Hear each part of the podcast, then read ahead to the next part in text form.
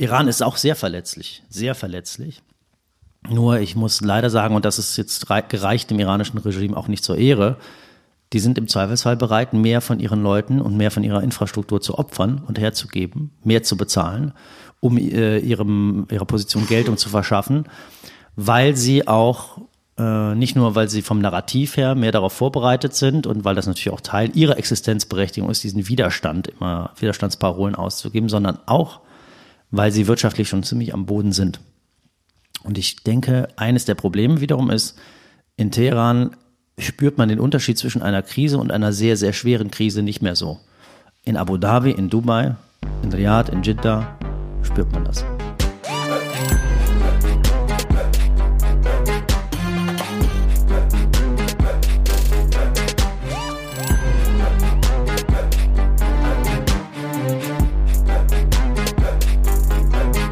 Iran hier, Iran da. Der Konflikt am Golf dominiert die Berichterstattung am Beginn dieses neuen Jahres und beschäftigt natürlich auch uns bei Zenit. Aber so wie ihr uns kennt, blicken wir auch hinter das Schlagzeilengewitter. Und dafür haben wir uns erstmal hingesetzt. Und zwar auf das Sofa der Veranstaltungsreihe Monday on the Couch. Ihr habt es wahrscheinlich schon bemerkt, heute sitzt nicht meine Kollegin Aline Ambut am Mikrofon, sondern ich, Robert Chatterjee, stellvertretender Chefredakteur von Zenit. Und ich wechsle mich mit Aline ab damit ihr regelmäßig was von Zenit auf die Ohren bekommt. In dieser Folge präsentieren wir euch ein Gespräch aus dem Zenit Club zwischen Spiegelredakteur Christoph Südow und Zenit-Chefredakteur Dani Gerlach. Der Zenit Club ist unser Abo-Modell, der weit über die Zeitschrift hinausgeht. Hier werdet ihr unter anderem zu Veranstaltungen eingeladen und könnt mit uns mitdiskutieren. Zum Beispiel über die Zukunft des Nahen Ostens. Schließlich stehen wir am Beginn eines neuen Jahrzehnts. Und neben dem Gerangel zwischen Iran und Saudi-Arabien sprachen Christoph Südow und Dani Gerlach über die großen Fragen. Wo steht die Region fast zehn Jahre nach Beginn des arabischen Frühlings?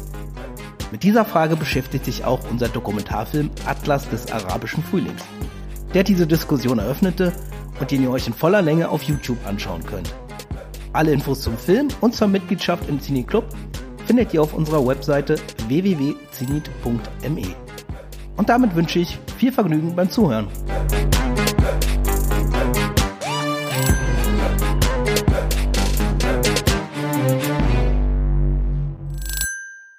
Ja, also in dem Film ähm, ging es ja hauptsächlich um so die geopolitischen Folgen des arabischen Frühlings und die Rolle, die Saudi-Arabien und Iran ähm, für die Ereignisse seit 2011 spielen. Und ähm, aus deiner Sicht, Daniel, welche, welche Rolle oder inwiefern ist der Einfluss und der regionalpolitische Machtkampf zwischen Saudi-Arabien und Iran dafür verantwortlich, dass viele der Träume und Hoffnungen, die die Menschen in der Region 2011 hatten, die auch die Europäer ähm, hatten mit Blick auf den arabischen Frühling, dass sich eben ähm, Dinge wie eine Demokratisierung, äh, eine Verbesserung der Menschenrechtslage, mehr persönliche, individuelle Freiheiten, dass die sich in vielen Ländern nicht erfüllt haben. Inwiefern liegt das an dem iranisch-saudi-arabischen Konflikt, der alles überlagert? Ja, vielen Dank. Ich glaube, dass der Konflikt nicht alles überlagert, aber das Fatale ist, dass er überall irgendwie zu entdecken ist. Und die Gefahr ist natürlich auch, dass man, wenn man das Ganze immer nur aus der geopolitischen Perspektive betrachtet, ähm, nur durch die Schablone Saudi-Arabien gegen Iran äh, schaut, dass man dann ganz viel vergisst und ganz viel aus dem Blick äh, verliert.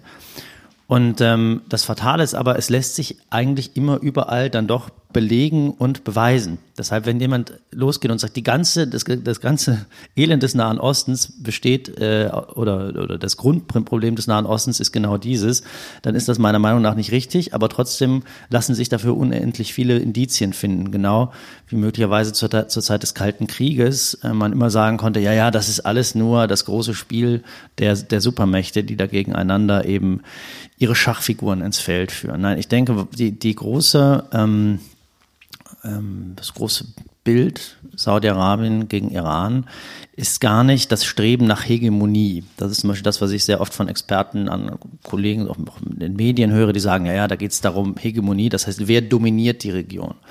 Das Prinzip der Hegemonie ist eigentlich relativ unsinnig. Denn wenn man das mal durchspielt, dann ähm, wird man ja feststellen, keiner kann die Region komplett äh, dominieren und keine Seite macht sich überhaupt die Illusion, dass sie die andere äh, beiseite schieben, ausradieren könnte. Wir haben auch natürlich ein totales Kräfteungleichgewicht. Obwohl beide Mächte als sehr, sehr stark wahrgenommen werden, ähm, sind sie eigentlich auf ziemlich unterschiedlichen Spielfeldern dann doch aktiv. Ich denke, ähm, Iran ist nicht nur die ältere, sondern auch eigentlich die stärkere Macht in der Region. Aber Saudi-Arabien ist wiederum die Macht, die ähm, über Mittel verfügt, über die Iran nicht verfügt. Und dazu gehören eben zwei äh, Aspekte. Das eine ist natürlich das, äh, oder vielleicht sind es drei. Das eine sind natürlich die Finanzmittel. Das andere sind, äh, ist eine sehr kluge, sehr strategische Bündnispolitik, ähm, die in den 40er Jahren entstanden ist, nämlich die, das enge äh, Bündnis mit den USA über, hin, über irgendwelche Werte oder, oder äh, Weltbilder hinweg sehr erfolgreich geführt.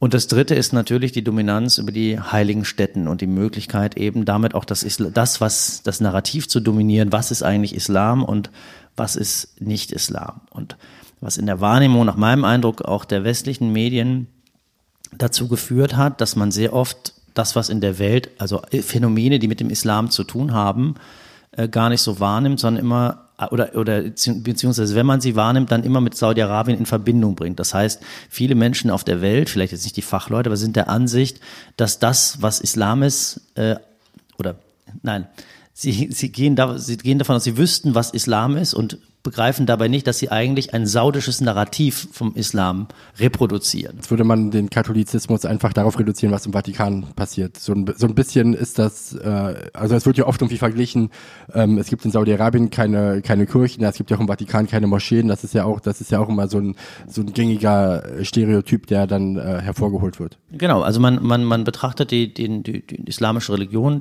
die Weltreligion Islam und wenn man dann nach bestimmten Charakter Eigenschaften, Charakteristika fragt, dann würden wahrscheinlich viele Menschen auf der Welt sie so beschreiben, wie sie in Saudi-Arabien sind, weil einfach Saudi-Arabien ein sehr starkes, nicht weil viele Menschen nach Saudi-Arabien fahren würden, sondern weil Saudi-Arabien einfach das Bild dieser Religion aufgrund des beträchtlichen äh, politischen und auch finanziellen Einflusses, aber eben auch kulturellen Einflusses maßgeblich äh, geprägt hat. Und ähm, bei Iran ist das eben noch nicht so lange der Fall. Ähm, Iran tut das auch, aber natürlich der, äh, die, den Teil des Islams, den sagen wir mal Iran beeinflussen und abdecken kann, der ist eben ein wesentlich kleinerer. Und äh, einer, der eigentlich erst so in den letzten 30 bis 40 Jahren in dieser Weise hervorgetreten ist, äh, unter anderem durch die Islamische Revolution äh, in Iran. Ich denke, eine wichtige äh, eine Parallele ist, dass beide Systeme auf eine gewisse Art und Weise angstgetrieben sind.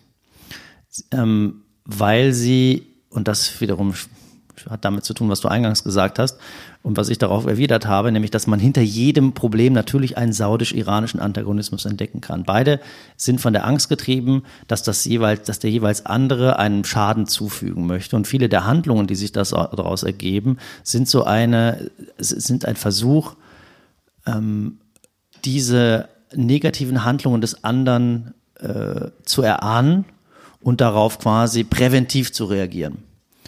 Also in dem Moment, äh, also Saudi-Arabien oder die saudische Führung ist der Ansicht, dass Iran versucht, die Einheit des Königreichs zu beschädigen oder in Frage zu stellen. Also unternimmt man Dinge, um das zu verhindern und den Iranern im Vorfeld zu schaden, indem man versucht, ihre nationale Einheit durch alle Arten von Versuchen von Medien, aber auch äh, eben äh, so geheimdienstlichen Maßnahmen im Grunde vorwegzunehmen und zu zeigen, wir können euch genauso Schaden zufügen wie ihr uns. Und das hat eben zu diesem Null, das was oft als Nullsummenspiel bezeichnet wird, geführt. Ich denke gar nicht, viele sagen, es gäbe so eine Konkurrenz, beide wollen irgendwie irgendwie ähm, äh, hätten eine ideologische Konkurrenz. Ja, das stimmt schon, aber ich denke eigentlich, damit könnten sie leben. Fatal ist vielleicht, dass beide ja auf ihre Art und Weise ihre Staatsideologie mit dem Islam begründen, obwohl beide Begründungen sehr, sehr fragwürdig sind. Ich denke mal, eine Mehrheit von Muslimen würden anzweifeln, dass sich das saudische Königshaus ein, ein, ein, ein, ein oder das, das, das, das Königreich Saudi-Arabien, also ein Land, was sich im Privatbesitz einer Familie dem Namen nach befindet, dass das mit dem Islam zu rechtfertigen wäre. Und ebenso äh, ist, äh, sind die Fundamente der Islamischen Republik theologisch höchst fragwürdig aus Sicht der Mehrheit der, der, der, der Islamgelehrten und auch der Muslime. Und beide versuchen aber natürlich auf eine sehr aggressive Art und Weise mit dem Islam eben ihre Existenzberechtigung irgendwie zu rechtfertigen. Anknüpfend an das Thema Angst, von dem äh, beide Systeme ähm, getrieben sind, ähm, ist nicht auch, also ich frage mich manchmal, ähm, oder mein Eindruck ist manchmal, dass man so ein bisschen übersieht, dass ja eigentlich beide Systeme auch ein, in gewisser Hinsicht ein, aus, aus ihrer Angst heraus eine gemein, ein gemeinsames Ziel ähm, verfolgen, nämlich ich glaube, es liegt weder im Interesse Saudi-Arabiens noch im Interesse ähm, Irans, eine durchgreifende Demokratisierung des Nahen Ostens herbeizuführen. Also wir haben das gesehen, in Bahrain hat Saudi-Arabien eine Protestbewegung ähm, niedergeschlagen, ähm, der Iran ähm, ist in, ist in äh, Syrien aktiv geworden es gibt ja, ich glaube, beide, beide Länder haben kein Interesse, haben doch eigentlich kein Interesse daran, dass es irgendwie demokratisch äh, etablierte, gefestigte Strukturen gibt, die dann dazu führen würden, dass dann Ägypten oder Syrien oder äh, Tunesien oder andere Länder quasi aus sich heraus ihre eigene Bündnispolitik verfolgen oder eine wirklich unabhängige Außen- und Regionalpolitik verfolgen, oder? Definitiv so wie du. Allerdings ist die Frage, was für ein Verständnis von Demokratie mit dem zugrunde liegt. Ich glaube, aus saudischer Perspektive war das lange überhaupt kein Thema. Ähm, und das ist jetzt nicht die Frage nach dem politischen System, sondern die Frage nach dem Gesellschaftsvertrag der beiden Systeme im Grunde auch zugrunde liegt, der sehr unterschiedliche Gesellschaftsvertrag. Die Iraner würden ja, also Vertreter des Sprecher des iranischen Regimes, auch so mehr oder weniger moderate, differenzierte, würden ja für sich in Anspruch nehmen, dass Iran durchaus äh, demokratische Prinzipien verinnerlicht hat und auch umsetzt. Frage, in welchem Rahmen, in welchem Bezugsrahmen das stattfindet. Aber man, äh, da gibt es viele, die sagen, na gut, bei uns kann ja jeder, fast jeder äh, für die Präsidentschaftswahl kandidieren. Ähm, natürlich stimmt das nicht, weil der zumindest versuchen, weil natürlich äh, es da bestimmte Instanzen gibt, die die Vorauswahl treffen, wer für wer geeignet ist, äh, für eine Präsidentschaft zu kandidieren oder auch fürs Parlament zu kandidieren. Aber es gibt zumindest ein sehr äh, aktiven Leb, es gibt Wahldebatten, es gibt in, in, innerhalb dieses engen Rahmens doch ja eine sehr lebhafte demokratische Beteiligung, von der natürlich viele sagen, dass sie letztendlich die Demokratie ad absurdum führt, weil es zwar ein Riesenspektakel ist, aber weil sie eben auch nicht, nicht darüber hinauskommt. Äh, klar gibt es auch welche, die sagen, es, es, die Großbritannien sei ja auch nun, da gäbe es ja auch ein House of Lords und da gäbe es ja auch eine Monarchie, die man ja auch nicht per Wahl einfach abschaffen könne, also sei auch da der Bezugsrahmen eben ein anderer. Aber das Argument würde ich hier nicht gelten lassen. Nur in Saudi-Arabien, in Iran gibt es seit 100 Jahren in irgendeiner Form eine Tradition von, von demokratischen Erneuerungsprozessen, Meinungsbildungen, Revolutionen, kann man auch sagen. Das gibt es natürlich in Saudi-Arabien nicht. Nein, da ist der, ähm, der Gesellschaftsvertrag bisher ein anderer gewesen, nämlich es gibt eine bestimmte Stammesgesellschaft, eine Stammeskultur, es gibt dabei urbane Kulturen, es gibt verschiedene Interessengruppen und die werden dadurch zusammengehalten, dass das Königreich, das, beziehungsweise das Königshaus hier eben entsprechend wirtschaftlich apanagiert, absichert und versorgt. Aber wir haben in den letzten Jahren eine ganz interessante Entwicklung. Die ist, dass offensichtlich die saudische Führung begriffen hat, dass das so nicht weitergeht und versucht, so etwas wie einen saudischen Nationalstaat äh, zu errichten. Und ich glaube, das ist nicht nur Propaganda von Mohammed bin Salman, den alle hier kennen und über den viel geschrieben und gesagt wurde, viel Erschütterndes und, äh, und, und, und äh, Verstörendes, aber eben auch das große Erneuerungsprojekt, dass man wirklich versucht, Menschen in dem Land das Gefühl zu geben, ihr seid Teil dieses Staates, ihr seid Bürger dieses Staates und nicht nur geduldete Gäste in einem Land, was eigentlich 20.000 Prinzen gehört. Und ähm, ich bin gespannt, ob das funktioniert. Ich würde das jetzt nicht so von vornherein abtun als Propaganda und sagen, da hat versucht einfach ein irrer Mohammed bin Salman seine persönlichen Ambitionen durchzusetzen. Ich glaube, dass dieses Versprechen äh, in gewisser Weise schon ernst gemeint ist. Und da ist natürlich über diese Entwicklung ist Iran hinaus ne, als, als Nationalstaat, aber das bedeutet natürlich deswegen nicht, dass das System nicht in einer sehr, sehr schwierigen Krise steckt, weil es eben auch ich habe darüber keine Zahlen, aber ich vermute bei der Mehrheit der Iraner in seiner heutigen Form, in seiner heutigen Form keine Akzeptanz mehr findet. Das bedeutet nicht, dass alle die Islamische Republik abschaffen wollen, aber dass alle oder die Mehrheit ein deutliches Bedürfnis hat, es institutionell zu reformieren. Hältst du das denn für reformierbar? ja, ich kann dir darauf keine wirkliche äh, Antwort geben. Ich glaube, dass die, die, die historische Erfahrung zeigt, dass solche Systeme eigentlich nicht reformierbar sind. Auf der anderen Seite haben wir eben auch noch nicht so viele Beispiele in der Geschichte.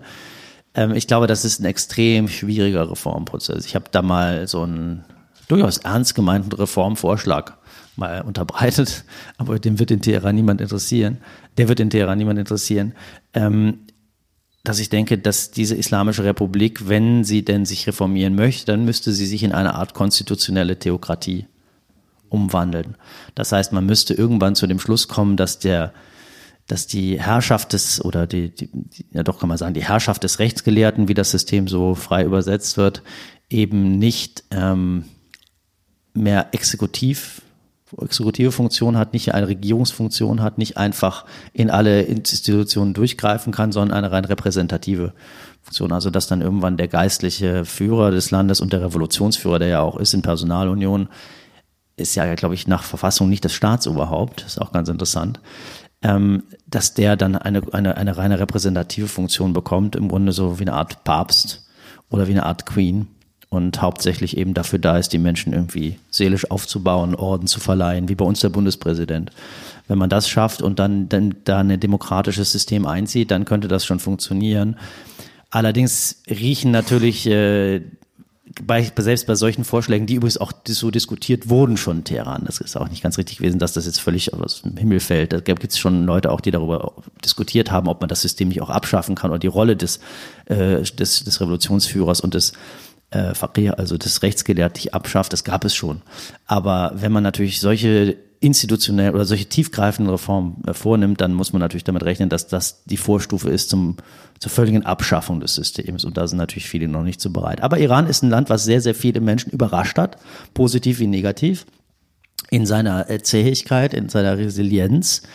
Ähm, und warum sollte das nicht auch möglich sein, dass in den nächsten 10 oder 20 Jahren äh, dort ein anderes System entsteht? Also ganz äh, ausschließen würde ich das nicht um nochmal zurückzukommen auf diese ähm, regionale, auf diesen regionalen Konflikt mit Saudi-Arabien, jetzt haben wir eben auch dieses äh, schmutzige Video gesehen, was irgendwie aus dem Dunstfeld von Mohammed bin Salman kommt. Äh, saudische Jets heben ab und feuern äh, Raketen oder Marschflugkörper in Richtung Iran und alle jubeln.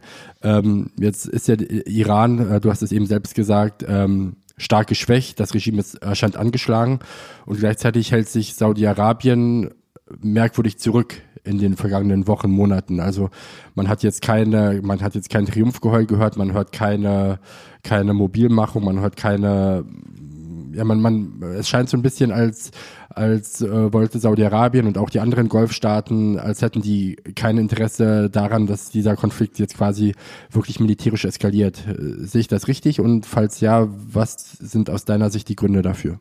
Na, du hast es ja auch schon geschrieben, natürlich siehst du das richtig. Ähm, schau mal, diese Golfregion, die ist für die Weltwirtschaft eine sehr, sehr bedeutende. Aber wir haben noch gar nicht darüber gesprochen, was eigentlich mit den Ländern selbst passieren würde, wenn tatsächlich eine militärische Eskalation dahingehend stattfindet, dass die Straße von Hormuz geschlossen wird, dass der Luftverkehr in der Region stillgelegt wird, ich glaube, ich verrate hier keine Staatsgeheimnisse, wenn ich sage, dass vor einigen Monaten eine sehr hochrangige emiratische Delegation bei der Bundesregierung gewesen ist und die wirklich, also von höchster Stelle nochmal klargemacht haben, unser gesamtes Businessmodell, die Raison d'être unseres Staates besteht daraus, dass wir Welthandel betreiben, Supply Chain Politik machen, also Lieferketten für den Welthandel darstellen, dass wir Hubs für den internationalen Flugverkehr haben und dass bei uns investiert wird. Sonst wären, das ist jetzt kein Zitat mehr, ähm, sonst wären wir äh, einfach irgendwelche potemkinschen Dörfer in der Wüste. Auch wenn wir seit Jahrtausenden Handel treiben. Wenn man wirklich sich vorstellt, dass der Flugverkehr in der Golfregion, in, in den Vereinigten Arabischen Emiraten, in Katar, in äh, Kuwait, äh, in Bahrain zum Erliegen käme, und noch sich dazu vorstellt, dass die saudische Golfregion, wo der überwiegende Teil der äh, Energiereserven, der Bodenschätze liegt, tatsächlich einfach nicht mehr exportieren könnten. Wäre das das Abs, da wäre da wär diese Region innerhalb von, ich würde jetzt mal konservativ schätzen, sechs Monaten erledigt. Wer glaubt denn bitte schön, dass die ein Interesse daran haben, dies, äh, diese, dieses Risiko einzugehen? Und ich glaube, dass man natürlich ähm, die Amerikaner sehr gepusht hat erst, um eben Iran Einhalt zu gebieten, weil man vor Iran Angst hat. Ich habe aber auch schon vor 10, 15 Jahren in der Region gehört, mit den Iranern können wir irgendwie leben. Die nerven uns, die fangen an, irgendwie sagen, machen da irgendeine Revolutionsgardist, sondert irgendeinen Kommentar ab, dass er jetzt demnächst mal Bahrain erobern möchte. Persisch gesprochen, bisschen so durch die Blume in Anspielungen verborgen, weil die Leute ja auch nicht dann ganz offen reden, sondern irgendwie verklausuliert, das ist ganz furchtbar. Und dann, äh, dann kriegen bei uns alle Angst. Aber letztendlich, ganz ehrlich, wissen wir auch mit denen umzugehen. Aber was passiert eigentlich, wenn in unserem Hinterland, in Saudi-Arabien, plötzlich irgendwie das Königshaus fällt und irgendein Irrer wie äh, 1979 versucht, die Macht dort zu übernehmen, äh, dann gute Nacht. Das heißt, die Risikoabwägung ist für die Golfstaaten eine ganz, ganz wichtige. Und äh, auch das, der Versuch, Ausgleich zu finden, miteinander irgendwie im Gespräch und im Geschäft zu bleiben. Und insofern denke ich nicht, dass wir es da mit irgendwelchen irrationalen Akteuren zu tun haben. Und ähm, die Saudis jetzt im Speziellen haben ja auch ihren ihre, muss man leider sagen, ihre Lektion gelernt durch die Angriffe auf, äh, auf die äh, Ölanlagen der Aramco. Das war ein sehr, sehr äh, treffsicherer Angriff. Äh, der war zwar sehr waghalsig, sehr gefährlich, sehr riskant, aber es ist eben so ähnlich wie, wie, wie der iranische Raketenangriff auf die US-Basen äh, in der vorvergangenen Woche in Irak. Da hat man gesehen, wie verletzlich alle Akteure sind. Iran ist auch sehr verletzlich, sehr verletzlich. Nur ich muss leider sagen, und das ist jetzt gereicht dem iranischen Regime auch nicht zur Ehre, die sind im Zweifelsfall bereit, mehr von ihren Leuten und mehr von ihrer Infrastruktur zu opfern und herzugeben, mehr zu bezahlen, um äh, ihrem, ihrer Position Geltung zu verschaffen, weil sie auch äh, nicht nur, weil sie vom Narrativ her mehr darauf vorbereitet sind und weil das natürlich auch Teil ihrer Existenzberechtigung ist, diesen Widerstand, immer Widerstandsparolen auszugeben, sondern auch, weil sie wirtschaftlich schon ziemlich am Boden sind. Und ich denke, eines der Probleme wiederum ist, in Teheran spürt man den Unterschied zwischen einer Krise und einer sehr, sehr schweren Krise nicht mehr so. In Abu Dhabi, in Dubai, in Riyadh, in Jeddah spürt man das. Du hast eben äh, so schön plastisch das die Raison d'être der Vereinigten Arabischen Emirate ähm, beschrieben.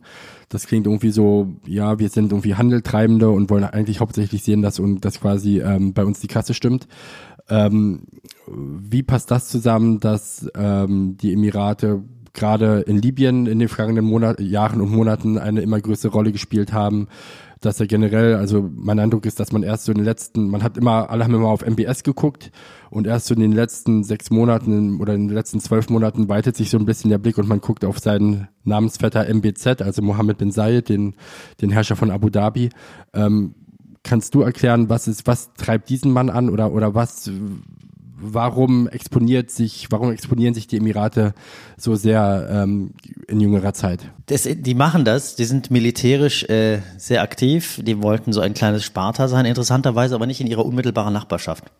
Ich finde, es gibt so, wenn, wenn mir so der historische Vergleich erlaubt ist, ähm, es gibt so gewisse Parallelen äh, zu, zu den Niederlanden in der Kolonialgeschichte. Äh, nur ohne Tulpen, ja, stimmt und äh, auch ohne äh, Rembrandt und andere kulturellen Errungenschaften. Aber äh, doch sehr bemerkenswert ist, obwohl das mit den Tulpen stimmt auch nicht so ganz, weil die gab's, es gibt natürlich schon äh, gro große, die, was den, den Niederländern die Tulpen waren, das sind wahrscheinlich den Emirates ihre Immobilien. Spekulationsobjekte, die sehr schnell auch außer Kontrolle geraten können. Nein, die haben irgendwann, es ist ein kleines Land mit, mit begrenzten äh, räumlicher, mit begrenzter räumlicher Tiefe, aber großen finanziellen Mitteln ähm, das für sich erkannt hat, dass es Weltpolitik machen möchte, aber nicht um in der eigenen Nachbarschaft äh, bewaffnete Konflikte haben möchte. Ähm, die Emiratis haben projizieren Macht und versuchen tatsächlich sie als Ordnungsmacht auch so zu präsentieren und greifen in verschiedene Staaten der arabischen Welt ein. Ähm, einer der Gründe ist die Ideologie, die ideologische Vorstellung, dass man so ein, dass die, dass die Araber einen Strongman brauchen, der herrscht.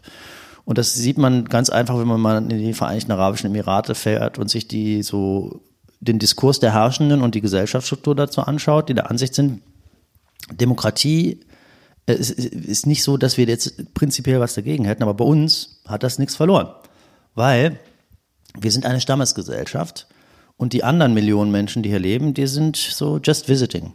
Ja, also die sind, die haben kein, kein, die sind nicht Teil des Gesellschaftsvertrags, sondern die sind hier auf Zeit. Und wir ähm, sind eine Föderation zwischen verschiedenen Emiraten, die sich ja zusammengeschlossen haben 1971. unter der wir, Führung von Abu Dhabi, aber trotzdem irgendwie eine Föderation eben. Und äh, wir lösen das in, innerhalb unserer Stämme. Und wenn jetzt irgendwelche Organisationen hier reinkommen, wie die Muslimbrüder zum Beispiel, die versuchen irgendwie so eine Laienreformbewegung, die dann auch noch konspirativ aktiv sind, über Stammesgrenzen hinaus irgendwie die Macht äh, zu erobern und, und sich dazu noch demokratischer Diskurse und Prozesse bedienen, um sich zu legitimieren, dann nicht mit uns.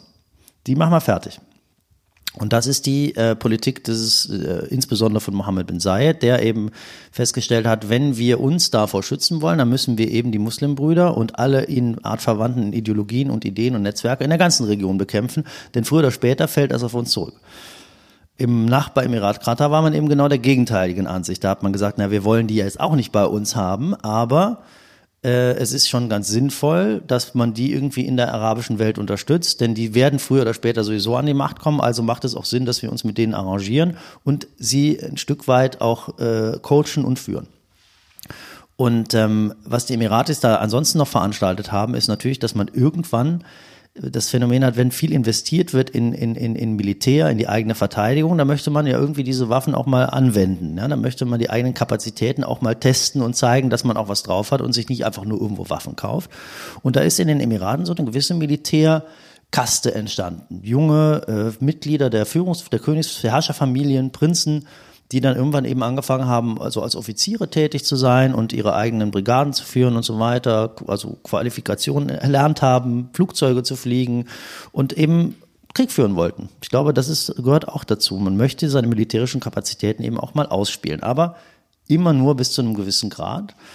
Und jetzt auf die Person Mohammed bin Zayed zu kommen, der für mich tatsächlich der interessantere ist als Mohammed bin Salman, weil er viel komplexer ist.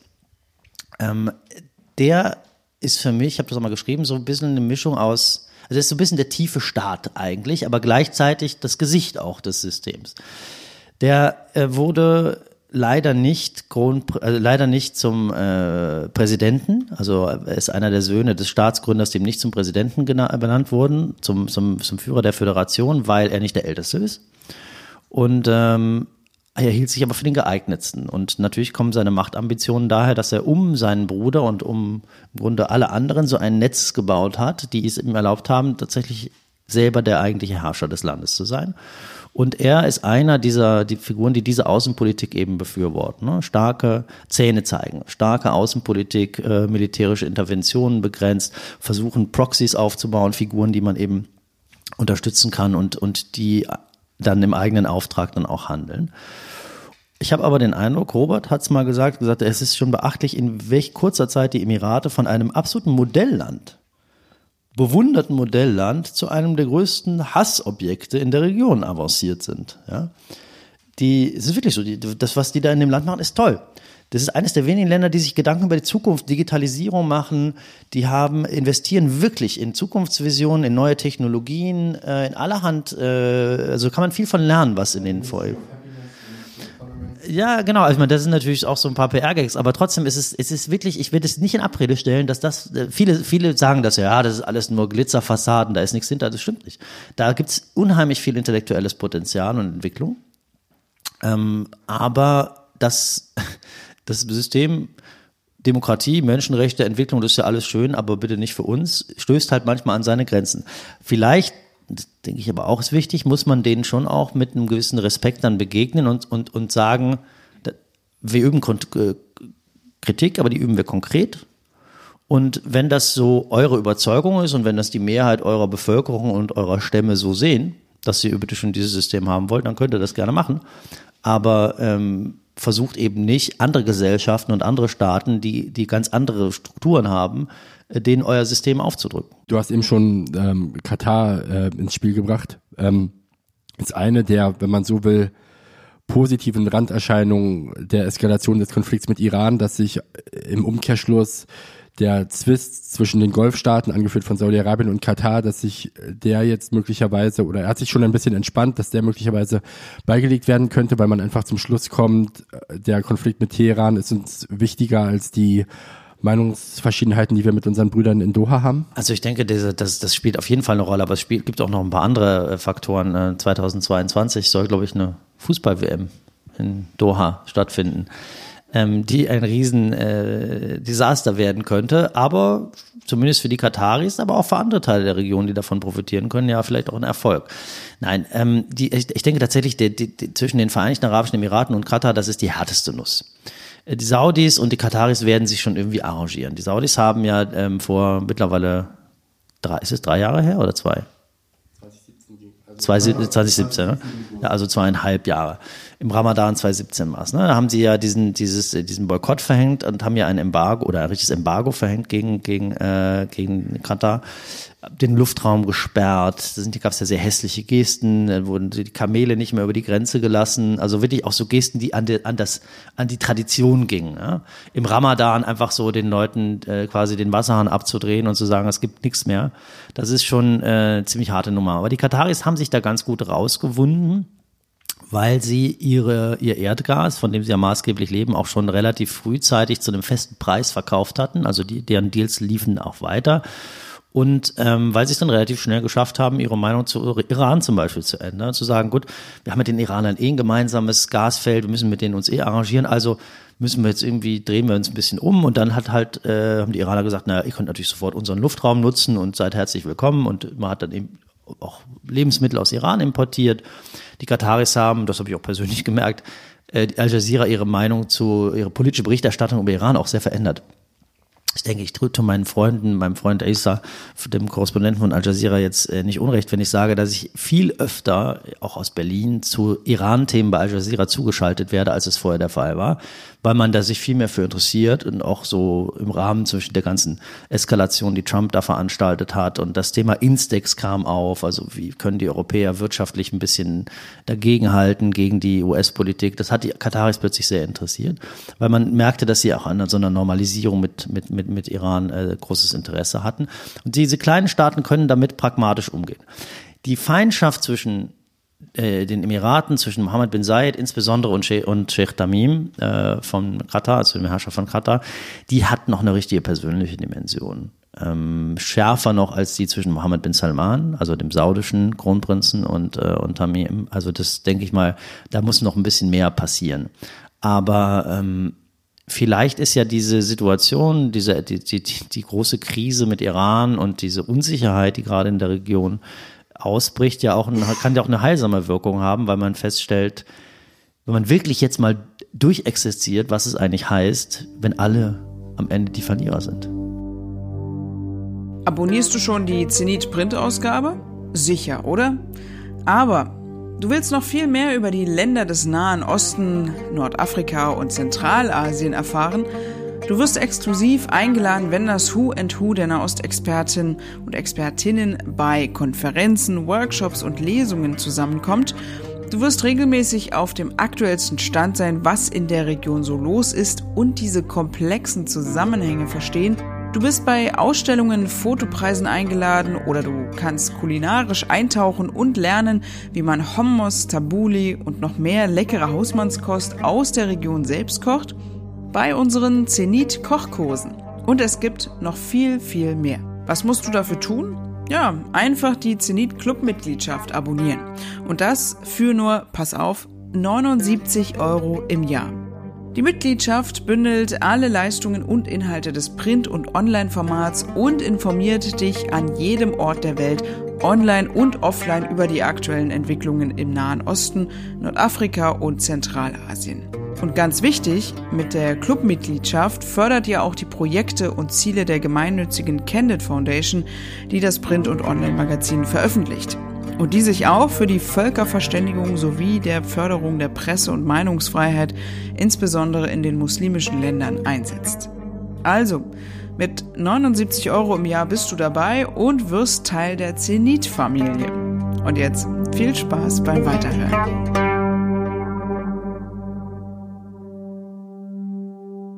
Ich will nochmal den Bogen schlagen zurück zum Beginn des arabischen Frühlings. Ähm,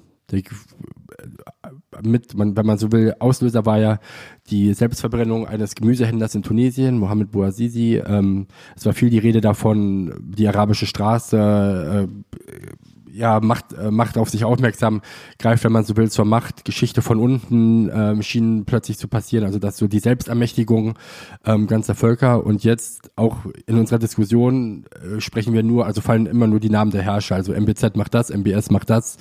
Ähm, inwiefern ist das also ist es einfach so, dass wir als Beobachter aus dem Westen ganz viel nicht sehen, was irgendwie unter der Oberfläche passiert? Oder ist es so, dass quasi es wieder so ist, dass die Leute, die an der Macht sind, dass die, die fest im Ruder sind und äh, oder am Ruder sind und die Geschicke bestimmen? Ich denke, was der arabische Frühling gezeigt hat, das ist ja, glaube ich, für uns beide äh, auch so eine Phase gewesen, in, in, nicht nur so ein Karrieremoment, sondern auch so eine Phase gewesen, die, so eine, im Englisch sagt man formative experience, so eine, so eine wirklich einprägsame und prägende Erfahrung war.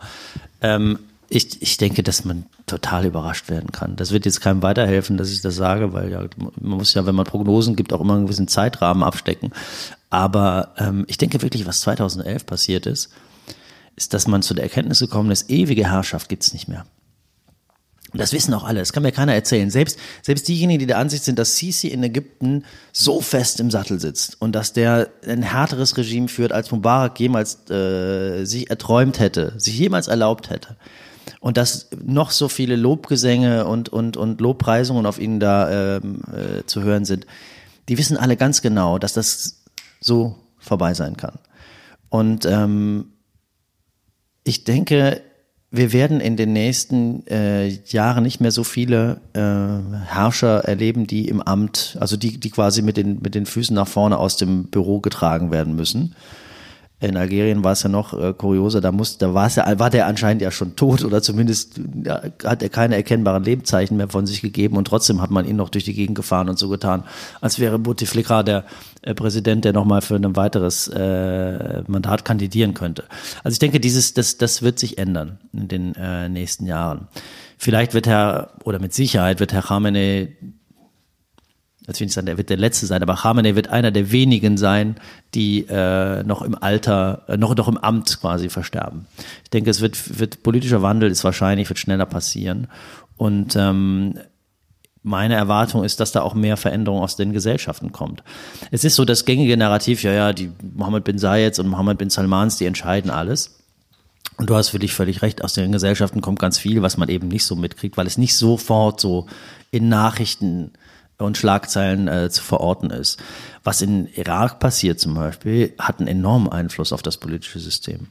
Das ist, äh, und dass die Führer dieser Protestbewegung nicht namentlich in Erscheinung treten oder dass man sich noch nicht auf Führungsfiguren geeinigt hat, das hat zwei Gründe. Das eine ist, dass es tatsächlich gemeinschaftliche Dynamiken sind, die gar nicht unbedingt so eine Führungsfigur haben, aber auch, dass diejenigen, die da äh, eine Führungsrolle haben, einen Teufel tun werden, sich hinzustellen und zu sagen, ich bin übrigens der Sprecher oder der Führer von denen und denen. Erstens, weil sie dann dadurch äh, Akzeptanz verlieren könnten und zweitens, weil sie dann möglicherweise tot sind am nächsten Tag.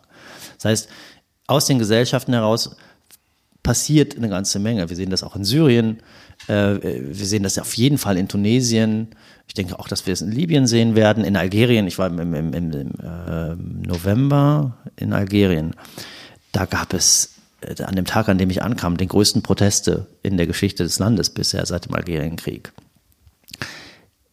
Natürlich hat die Regierung versucht, ja, zu erklären, das seien alles aus dem, seien alles aus dem Ausland gesteuerte oder von bestimmten Interessengruppen, konterrevolutionären oder konter, oder, oder reaktionären Gruppen gesteuerte Bewegungen, aber das, das ist Unfug. Also sowas kommt aus der Gesellschaft und das hat eine bedeutende, ganz große Relevanz und da muss man auch dranbleiben und nicht einfach nur sagen, ja, Proteste, Proteste, Proteste, das ist nicht alles. Libanon, auch ein anderes Beispiel. Da, hat, da hast du wirklich ein hohes Niveau von Protesten und ein hohes Niveau auch von Kräften, die, die äh, auf, den, auf der Seite der Protestbewegung stehen und aktiv sind und wirken. Aber man sollte auch nicht den Fehler machen, das ist auch eine Formative Experience, die du vielleicht teilst zu denken, dass jemand automatisch, weil er auf die Straße geht oder diejenigen, die auf die Straße gehen, legitim sind und die Stimme des Volkes. Wenn man das macht, dann wird man nicht nur, wie zum Beispiel im Beispiel Irak, ähm, demokratische Prozesse völlig entwerten, Weil da haben wir eine demokratische Regierung, die total defizitär ist und korrupt und, und die politische Klasse ist angreifbar. Aber es ist eben trotzdem so, dass es dort eine Demokratie gibt. Und wenn man sagt, naja, die auf der Straße, die, die, die, das, die Protestcamps, die sind quasi auf einer Ebene der Legitimation mit der Regierung und dem Parlament, dann muss man sich nicht wundern, dass die Irakler sagen, nee, Freunde, tut uns leid, so ist nicht. Wenn man diejenigen, die in Teheran demonstrieren oder, oder in, in Kermanshah oder, oder in Sistan Belutschistan oder, oder in Ahwas äh, demonstrieren, sagt, die sind die Stimme des Volkes, dann finde ich, ähm, macht man auch ein, also begeht man ein, eine, eine, eine Regelverletzung. Die sind, das sind wichtige Akteure, aber sie sind eben nicht gleichbedeutend mit der Volkesstimme, die man dann einfach als Opposition bezeichnen kann und sagen kann, die sollten eigentlich die Macht haben und dann erkennen wir die als legitime Führung des Landes an. Das geht nicht. Aber das, das ist ja auch so ein bisschen, äh, also. Wenn ich ein bisschen kürzer antworten soll, sag Bescheid. Also. Nee, ist ja, ist ja alles sehr erhellend. Nee, äh, alles gut. Ähm, ich frage mich nur, wie sollte Europa oder wie sollte Deutschland darauf reagieren? Weil ich habe ich hab so oft den Eindruck, wie du sagst, es gibt Protestbewegungen, die man jetzt nicht eins zu eins als Stimme des Volkes nehmen kann und das nicht sagen, dass sie repräsentativ sind, aber gleichzeitig habe ich manchmal den Eindruck, so wir machen oder Außen Regionalpolitik wie vor 30, 50, 70 Jahren. Also es gab irgendwie in Berlin eine Sudan-Konferenz im vergangenen Jahr, da waren keine Sudanesen, sondern da, da war, da wurden irgendwie äh, Vertreter der, Arab der Afrikanischen Union, ähm, anderer, äh, anderer benachbarter Staaten waren eingeladen. Jetzt bei der Libyen-Konferenz, klar, Herr Haftar war da, Herr Sarraj war da, aber wo war da die libysche Zivilgesellschaft? Das wurde so, also es, man hat den Eindruck, dass er mit Leuten wie Erdogan, Putin, MBZ, die natürlich auch unbestritten wichtig sind, dass man wie vor 50, 70 Jahren eher mit denen spricht und äh, quasi die Leute, die es direkt betrifft, ähm, unerhört bleiben. Wie kann man, also siehst du dieses Dilemma und wie könnte ja, das man. Das Dilemma sehe ich natürlich total. Ähm, die, bei dieser Libyen-Konferenz, da muss ich dann, glaube ich, doch mal die Bundesregierung in Schutz nehmen, obwohl es vielleicht sonst nicht meine Art ist. Ähm, das, wie willst du das machen? Wie willst, also, ich glaube, es gibt ein großes Missverständnis über den, den Sinn und Zweck dieser Konferenz. Und ich gebe dir völlig recht, das sieht, sieht von außen aus wie so, wie so klassische Mächte-Diplomatie, Berliner Prozess, man denkt mal ans 19. Jahrhundert. Ähm, aber ich denke, das ist in sich schon legitim gewesen, das mal so zu versuchen, weil es ging bei dieser Konferenz nicht darum, die Libyen-Krise zu lösen. Habe mich heute vom Inforadio jemand gefragt, meinst du, ja, ist denn jetzt irgendwie, sind Sie skeptisch, dass der Libyen, dass Libyen jetzt, äh, der Libyen-Konflikt jetzt gelöst ist? Sagt ja, da bin ich sehr skeptisch. Ich hoffe, dass das auch keiner behauptet. Nein, es ging hier einfach darum, dass die Deutschen der Ansicht sind, erstens, dass sie sich als Mediationsmacht positionieren wollen und eben die Idee, multilateral mit anderen Mächten zusammen überhaupt noch Konflikte zu lösen, irgendwie am Leben halten wollen. Es gibt keine Ordnungsmacht mehr.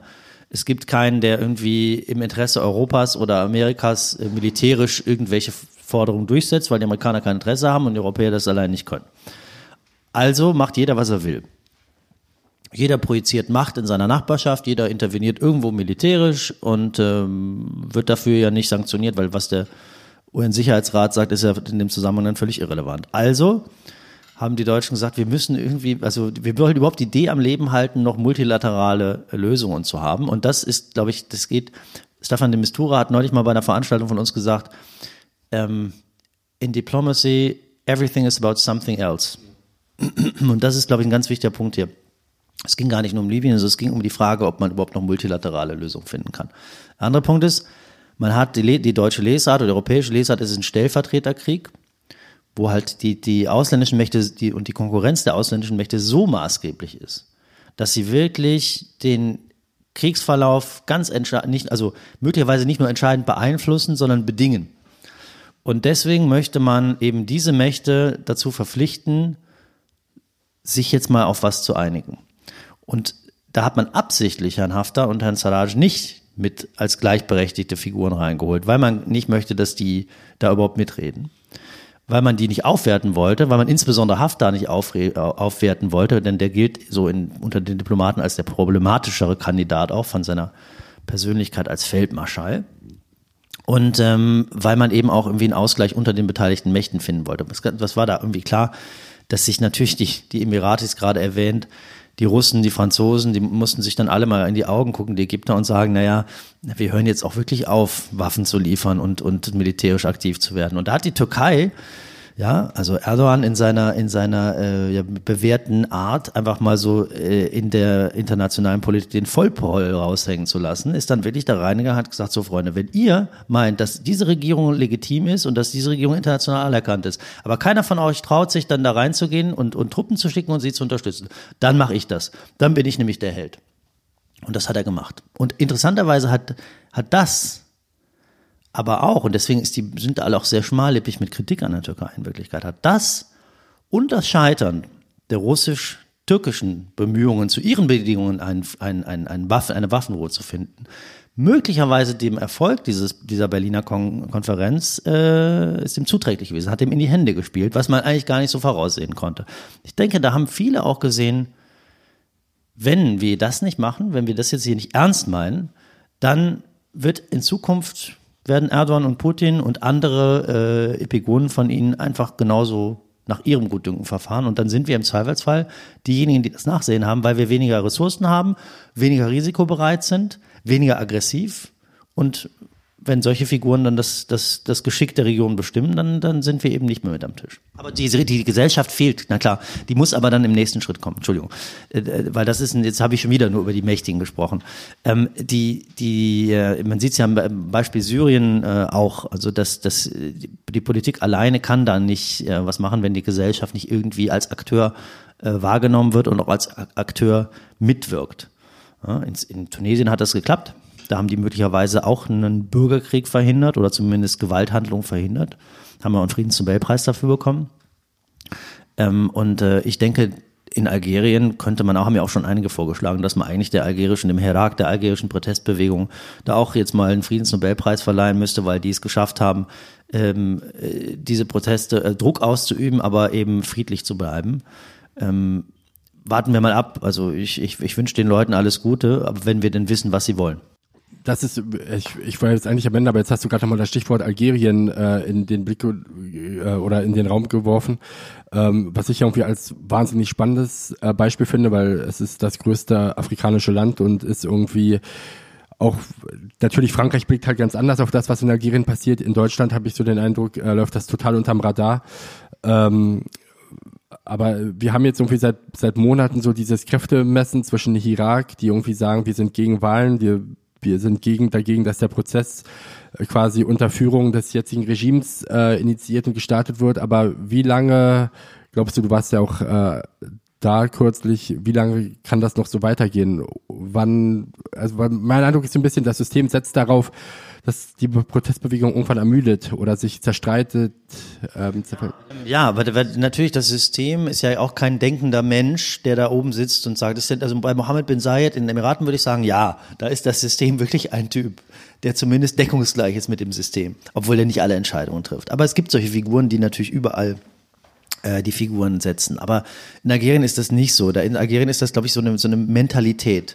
Und die ähm, hat einfach damit zu tun, dass diejenigen, die da noch an der Macht sind, die sich aber allmählich auswachsen, eher diejenigen sind, die noch so der Generation der Revolution angehören und einfach dadurch legitimiert sind. Revolutionäre Legitimation, das ist einfach, du warst dabei oder du warst nicht dabei. Wenn du nicht dabei warst, dann hast du auch nichts zu sagen und wenn du dabei warst, dann entscheidest du mit. Und ähm, in Algerien passiert aber, glaube ich, noch was, was anderes. Es sind sich auch innerhalb dieses Systems viele darüber einig, dass sich was ändern muss. Aber sie haben die Befürchtung, wenn, wenn, das ist ja auch in, in, so ein bisschen in Clans strukturiert oder in so Loyalitätscamps, wenn eine Seite jetzt dann ähm, einen Reformvorschlag macht, dann muss sie ja auch sich selber ein Stück weit entmachten, muss sie Konzessionen machen. Und sie befürchtet dann, dass der nächste Clan, die andere Truppe da sofort reinrückt und diese Situation nutzt, um sie rauszudrängen. Weil es gibt eben wenig Ressourcen oder es gibt wenig, wenig Posten, die eben Zugriff auf Ressourcen und so weiter sichern. Und äh, ich denke, das ist äh, ein bisschen das, das, das, das, das Spiel, was man in Algerien beobachtet. Aber ähm, was die Legitimation oder Legitimität der Proteste anbelangt, da habe ich auch ähnliche Erklärungen gehört. Ähm, ich fragte dann auch so Leute in Algerien, meint ihr, glaubt ihr, dass die diese Präsidentenwahl durchziehen? So, ja, warum nicht? Ganz einfach. Da waren heute eine Million Menschen auf der Straße. Ist ja toll. Und dann fragte mich einer, warst du schon mal an einem Freitag sonst in Algier auf der Straße? Ich sagte, ja, war ich schon mal. Ist ja nichts los. Und sagte, genau. Diese Proteste, die können alle Leute unterstützen, weil die stören gar keinen. Das ist anders als im Libanon. Wenn da eine Million Menschen auf der Straße sind oder auch nur 100.000, dann ist die Mobilität des Landes lahmgelegt, die Wirtschaft kollabiert. Das tut weh. Algier, wunderbar, Volksfest, stört keinen. Dann macht dieses, macht dieses Regime Folgendes. Die sagen, na, vielen Dank, eine Million Menschen, wir sind ja auch auf eurer Seite, wir finden ja das gerade völlig legitim, was ihr tut. Aber schaut mal, wir haben 23 Millionen oder 28 Millionen Wahlberechtigte, davon sind 23 Millionen in Listen eingetragen. Jetzt rechnen wir mal kurz den, den Platz vor der großen Post zusammen.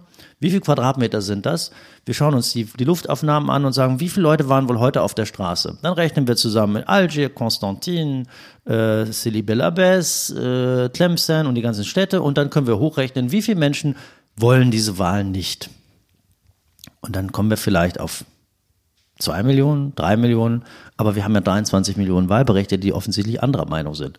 Und so kann man eben auch ganz einfach solche Proteste mit der Statistik besiegen. Das sieht ganz toll aus und man hat das Gefühl, die Bevölkerung ist dagegen, aber die Mächtigen können jederzeit sagen, wir sind ja ein demokratisches System und dazu gehört eben auch, dass wir das Mandat der Mehrheit brauchen. Aber so wahnsinnig groß war der Ansturm auf die Wahllokale in Algerien ja auch nicht im Dezember. Ja, genau, da werden die dann sagen, ist ja bei euch ja auch nicht. Oder schaut euch doch mal die Wahlen in den USA an. Das ist leider auch so, dass man natürlich äh, Demokratie oder auch ganz leicht damit zur Farce erklären kann, dass man sagt, Wahlbeteiligung ist ja weltweit relativ gering. Leute sind alle so zufrieden, deshalb äh, müssen sie gar nicht zur Wahl gehen. Habe ich auch mal in, in Ägypten gehört vor, vor langer Zeit, als äh, bei Kommunalwahlen irgendwie ein Prozent der Leute wählen war. Die waren halt alle so zufrieden mit ihren Dorfvorstehern. Äh, gab kein, keine Wechselstimmung, wie man so sagt. Gut, ähm, von meiner Seite wären das irgendwie ähm, alle, alle Fragen, die ich mir so vorher. Das Thema Nahe Osten der jetzt erstmal erledigt für 2020, würde ich sagen, oder? Eigentlich können wir zur Tagesordnung übergehen. Vielleicht reden wir mal die Mietpreise in Berlin oder so. Zum Beispiel, ja. Und arabische, arabische Spekulanten, Spekulanten. Äh, das ist, das ist, also ich versuche ja nicht im also immer so äh, kulturelle Eigenheiten der Menschen in den Vordergrund zu stellen, der Region, mit der wir uns beschäftigen. Aber es gibt vielleicht eine, die, die mir wichtig ist in der Auseinandersetzung mit den politischen Regimen in so einem Land wie Algerien oder auch in Iran. Zwei revolutionäre Systeme, die sich in vielerlei Hinsicht auch ähnlich sind in ihrem Legitimationsversuch, aber auch in ihrer Widerstandsfähigkeit. Diejenigen, die da die Entscheidungen treffen, die machen seit 40 Jahren nichts anderes als Krisen abwettern, zu schauen, wer, wer verschwört sich gegen sie, muss man sofort konspirativ aushebeln. Die denken ja auch in Verschwörungen, denn wenn man, und wenn man selber nur in Verschwörungen denkt, dann ist logisch, dass man auch überall Verschwörungen sieht. Wie kann man eben gucken, dass man die CIA neutralisiert, Agenten rausfischt, äh, Unterwanderungsversuche vereitelt und so weiter. Und ab und zu beschäftigt man sich dann auch nochmal mit der wirtschaftlichen Entwicklung des Landes. Für die sind solche Situationen, solche Krisensituationen, kein Grund, schlecht zu schlafen. Wir beschäftigen uns mit den Mietpreisen in Berlin, mit Fridays for Future, mit dem Klimawandel, äh, mit der Homo-Ehe, mit allen möglichen Themen, die irgendwie unsere Politik ja auch noch beschäftigen. Die Rentenreform, alles Sachen, die, die, auf die man Antworten finden muss, auf die sich Politiker dann irgendwie öffentlich äußern müssen und vorbereiten müssen und gucken müssen, kann ich bei der Gesetzesinitiative ein paar Punkte machen, kann ich mich dann nach vorne stellen. Das interessiert die Herrschenden in den Ländern, mit denen wir es zu tun haben, zum großen Teil nicht. Ja? Und deswegen, wenn, ein, wenn, wenn jemand 40 Jahre nichts anderes macht, als sich auf den Ernstfall vorzubereiten, auf den Moment, dass er weggeputscht wird, oder einfach nur vermutet, dass irgendjemand ihn wegputschen könnte, dann äh, kommt er mit solchen Situationen klar. Und das ist vielleicht auch der Grund oder einer der Gründe, den man ein bisschen, auf die man zu wenig geschaut hat, was die Resilienz des Assad-Regimes betrifft die machen nichts anderes, als, als zu versuchen, Kräfte gegeneinander auszuspielen, internationale Akteure zu neutralisieren, zu lügen, zu manipulieren, äh, diejenigen aus dem Weg zu räumen, die ihnen potenziell mal gefährlich werden könnten und äh, sind damit wie man auch sagen muss, ja relativ erfolgreich. Kein, kein, kein äh, schönes Schlusswort, aber ein, äh, ein wahres Schlusswort, ja. Gibt's Fragen? Oder Kommentare oder Widerspruch vielleicht?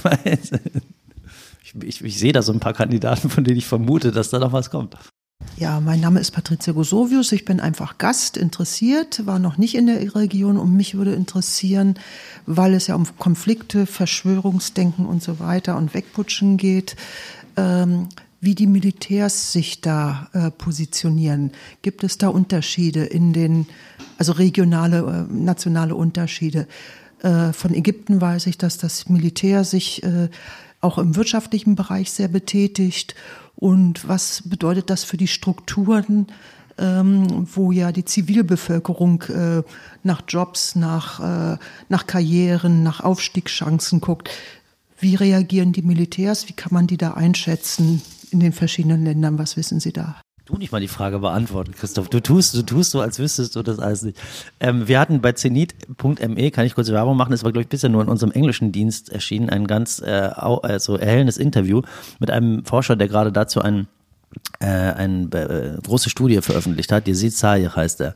Kann ich sehr empfehlen ähm, der genau eben die, die, die, das Ausgreifen des ägyptischen Militärs in der Wirtschaft äh, unter die Lupe genommen hat in den letzten Jahren, das sich noch verschärft und verstärkt hat und äh, nicht zum Vor nicht zum Wettbewerbs oder nicht, nicht zur Wettbewerbsfähigkeit des Landes beigetragen hat ähm, würde ich Ihnen empfehlen, mal anzuschauen.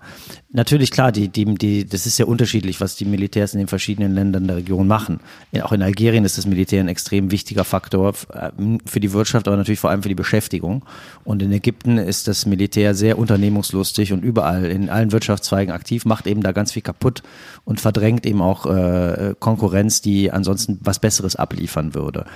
Ähm, ich vielleicht so ein, so ein Beispiel, ähm, wenn man zum Beispiel Iran nimmt, ähm, da ist es nicht unbedingt das Militär, da ist es der zweite Arm des Militärs, nämlich die Revolutionsgarde, die ähm, auch in der Wirtschaft äh, sehr erfolgreich ist, weil natürlich erstmal viele ehemalige Militärs äh, der Revolutionsgarde dann irgendwie eigene Firmen gründen, aber weil es eben auch Firmen gibt, die entweder Stiftungen gehören, also die so würde man heute sagen, öffentlich-rechtlich sind, aber eben im Einfluss der Revolutionsgarde sind oder weil die Revolutionsgarde auch ganz offiziell äh, eigene Beschaffungsunternehmen und so weiter, Baufirmen und sowas betreibt. Und die, die, die, die Firmen, die sich direkt oder indirekt im Besitz von Revolutionsgardisten befinden, die haben in letzter Zeit ähm, also ich habe es nicht ganz in jüngster Zeit, aber ich würde so sagen, in den letzten zehn Jahren auch an Einfluss äh, gewonnen weil die einfach äh, sehr gute Leute auch angeworben haben. Also das war nicht so, so dass die, dass die äh, aufgrund von, von Vetternwirtschaft und mafiösen Strukturen überall die Ausschreibungen gewonnen haben. Es gibt ja öffentliche Ausschreibungen in Iran auch, sondern einfach auch äh, es geschafft haben, aufgrund der wirtschaftlichen Krise und der guten Auftragslage bei ihnen einfach sehr, sehr viel also äh, gute Leute noch äh, abzuwerben. Also da werden Sie viele Ingenieure und sowas finden, die arbeiten für Revolutionsgarden, Unternehmen, die mit den Revolutionsgarden ideologisch überhaupt nichts zu tun haben. Also da, da spielen die schon eine, eine, eine große Rolle. Und das ist natürlich immer die Frage. Klar, die, die, die, die Militärs sagen immer, unsere Rolle ist die nationale Sicherheit und auch äh, die nationale Sicherheit zu, zu gewährleisten. Und da ist Wirtschaft ein ganz entscheidender Faktor. Ja, in, in Kriegs- und Konfliktsituationen ist die Kriegsbewirtschaftung und das wirtschaftliche Überleben des Landes äh, von, von enormer Wichtigkeit. Das war eben während des Golfkrieges zwischen Iran und Irak äh, besonders deutlich zu sehen. Einige der, der, der, der heutige mächtigen Politiker, ich glaube auch Rouhani selber, äh, waren da, äh, Entschuldigung, nee, aber der, der, der, der berühmte äh, Führer der grünen Bewegung, äh, Mir Hossein Mousavi, ähm, der war äh, zum Beispiel ein sehr, sehr wichtiger äh, Kriegsbewirtschafter. Also das Wirtschaft hat eine strategische Bedeutung ähm, in der Region. Und insofern sind die Militärs äh, da auch involviert. Diese, diese Probleme bestehen, aber es in dem Moment, wo es halt quasi keine Systeme gibt, in denen es einen demokratischen Wettbewerb gibt, wo wirklich quasi diese Sachthemen wahlentscheidend sind, gibt es eben auch keinen wirklichen Anreiz dafür, dort äh, sachorientierte Lösungen den, den Bürgern anzubieten, in der Hoffnung, dadurch dann Stimmen zu gewinnen oder an die Macht zu, an die Macht zu kommen. Deshalb, ähm, es gibt diese, es gibt diese Probleme, aber sie werden eben nicht so angegangen, wie wir das irgendwie in demokratischen Systemen kennen. Ich, ich würde da meinen Stellvertreter gerne zitieren. Ich weiß nicht, ob der heute Abend hier ist. Äh, Robert Chatterjee heißt er. Äh, nein, will jetzt nicht so viele Insider-Witze machen, aber Robert, äh, der das gerade angesprochen hat, äh, beschäftigt sich ja intensiv mit, äh, mit, so, mit so Jugendbewegungen und Jugendtrends, die wir nicht so auf dem Schirm haben, wie zum Beispiel die Gamer-Szene und andere digitale Sphären, mit denen ich mich nicht so auskenne. Aber ähm, ich bin nicht so pessimistisch. Ich habe den Eindruck, ähm, Vielleicht liegt es auch daran, dass ich mich damit nicht so auskenne, mit der, mit der, mit der Jugend, dass ich äh, da relativ vorbehaltlos positiv drüber reden kann. Aber ich, hab, ich habe den Eindruck, dass sich in der, ähm, in, der Persön also in der persönlichen Entwicklung vieler Menschen in der Region, und zwar eigentlich der meisten, äh, die ich treffe, Überraschendes tut. Ähm, vor Vielleicht hat es damit so, dass ich andere Leute heute treffe, als ich früher getroffen habe. Aber ich habe den Eindruck, dass die äh, Generation zwischen, ich weiß nicht, 20 und 35 oder 18, 35 in den meisten arabischen Staaten, in die ich regelmäßig reise, viel offener, viel informierter, viel politisch reifer ähm, und viel kritischer geworden ist als äh, eben damals. Ähm, und das hat natürlich mit der Vernetzung zu tun, mit Medien, ähm, mit aber auch sehr, sehr vielen negativen Erfahrungen. Und ähm, ich sehe halt, dass das Pendel gerade in bestimmten, was die Mobilisierungskraft bestimmter Ideologien zum Beispiel anbelangt, ganz stark zurückschwingt. Ich habe nicht mehr den Eindruck, dass ähm, Religion oder ich habe nicht den Eindruck, dass Religion, Religiosität, politische Religiosität in äh, zehn Jahren noch die Rolle spielen wird, die es heute spielt. In Iran sieht man das ja ganz drastisch kann sich überhaupt fragen, wer in Iran jemals so religiös gewesen ist. Ich habe manchmal den Eindruck auch, dass die ganz großen Vertreter des Regimes, wenn man so mal genau hinschaut, ja, die leben Religion im Alltag, im politischen Alltag, aber ob die, wie religiös die jetzt also wirklich sind. Ich habe manchmal, ich habe da auch selbst, selbst bei dieser Generation den Eindruck, dass die viel weniger religiös sind, als sie den Anschein erwecken. Aber abgesehen davon, ähm, die politische Mobilisierungsfähigkeit von Religion, die hat, glaube ich, ziemlich abgewirtschaftet. Die hat ein sehr, sehr schlechtes Image und dazu gehört auch äh, die Erfahrung mit dem sogenannten Islamischen Staat und anderen äh, extremistischen Organisationen. Ich habe aber auch äh, den Eindruck, dass die ähm, das, ich nenne das Sektarismus. Also ich sage nicht Konfessionalismus, sondern Sektarismus. Also die Mobilisierungskraft von, von konfessionellen Identitäten, dass die äh, ähm, im Niedergang begriffen ist. Einfach weil auch viele gesehen haben, dass das äh, gar nichts bringt, dass sie genauso angeschmiert sind äh, als Schiiten, die auf Seiten von Schiiten kämpfen, wie als Sunniten, die auf Seiten von Sunniten kämpfen. Im Zweifelsfall eher äh, noch schlechter dran sind. Und das ist äh, dass die Zugehörigkeit zu einer bestimmten Konfessionsgemeinschaft äh, eben nicht besonders viele Vorteile vereinseitigt. Und ähm, ich beobachte auch so Diskurse, Diskussionen über solche Themen und habe schon den Eindruck, dass äh, die Qualität der, der Auseinandersetzung mit den Phänomenen und Problemen deutlich eine andere geworden ist. Und ähm, das stimmt mich hoffnungsvoll insgesamt.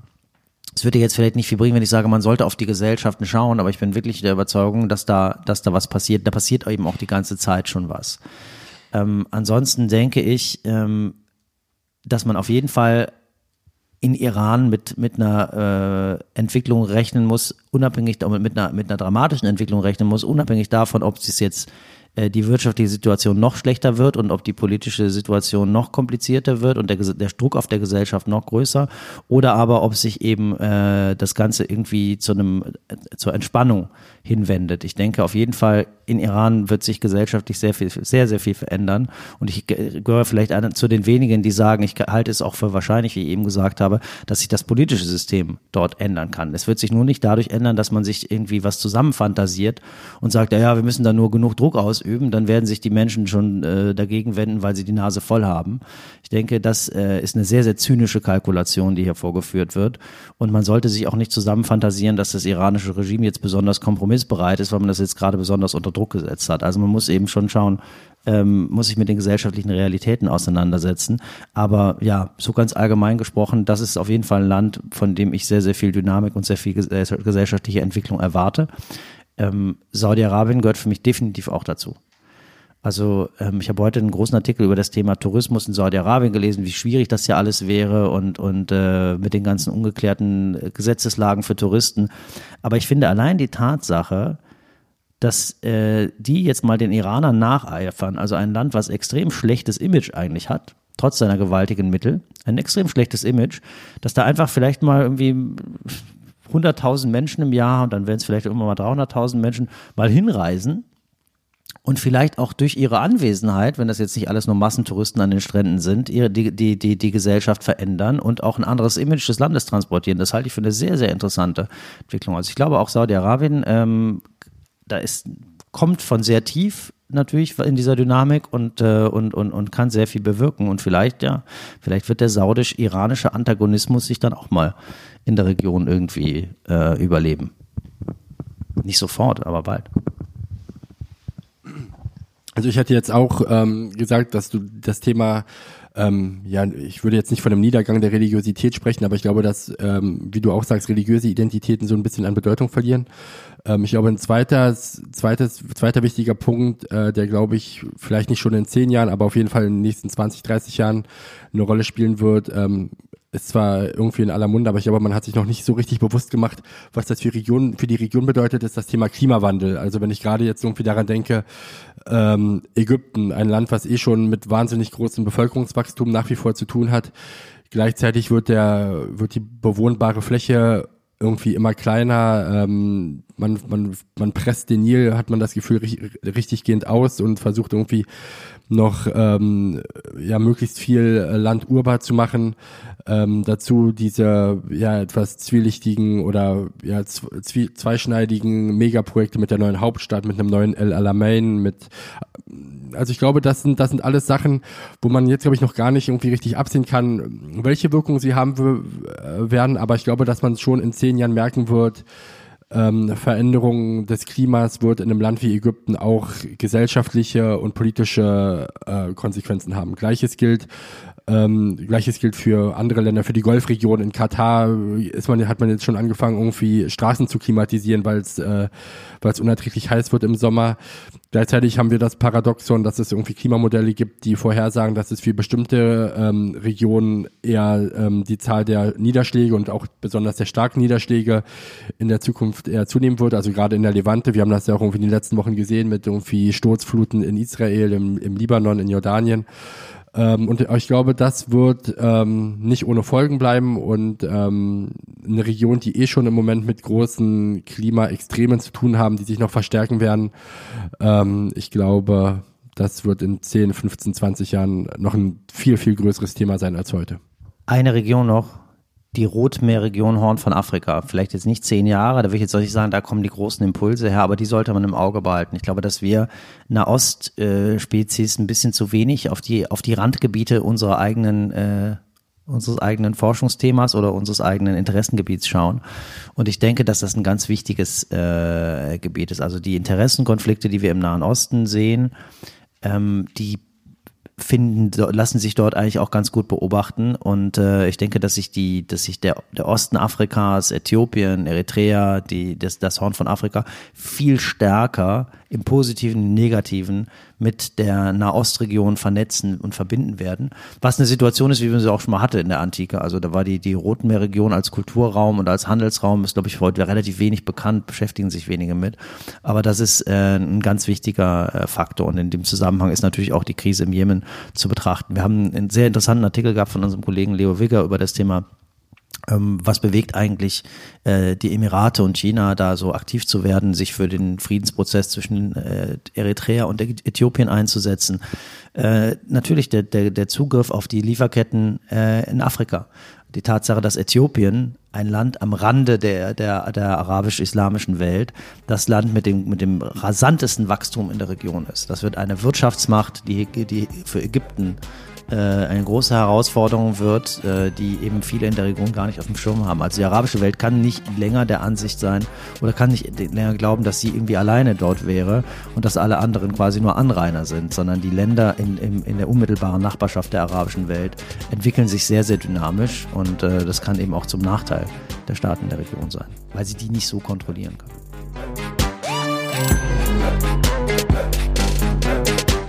Vielen Dank noch einmal an unsere Gastgeber dieser Veranstaltung, das Alumni-Netzwerk der Bosch Stiftung.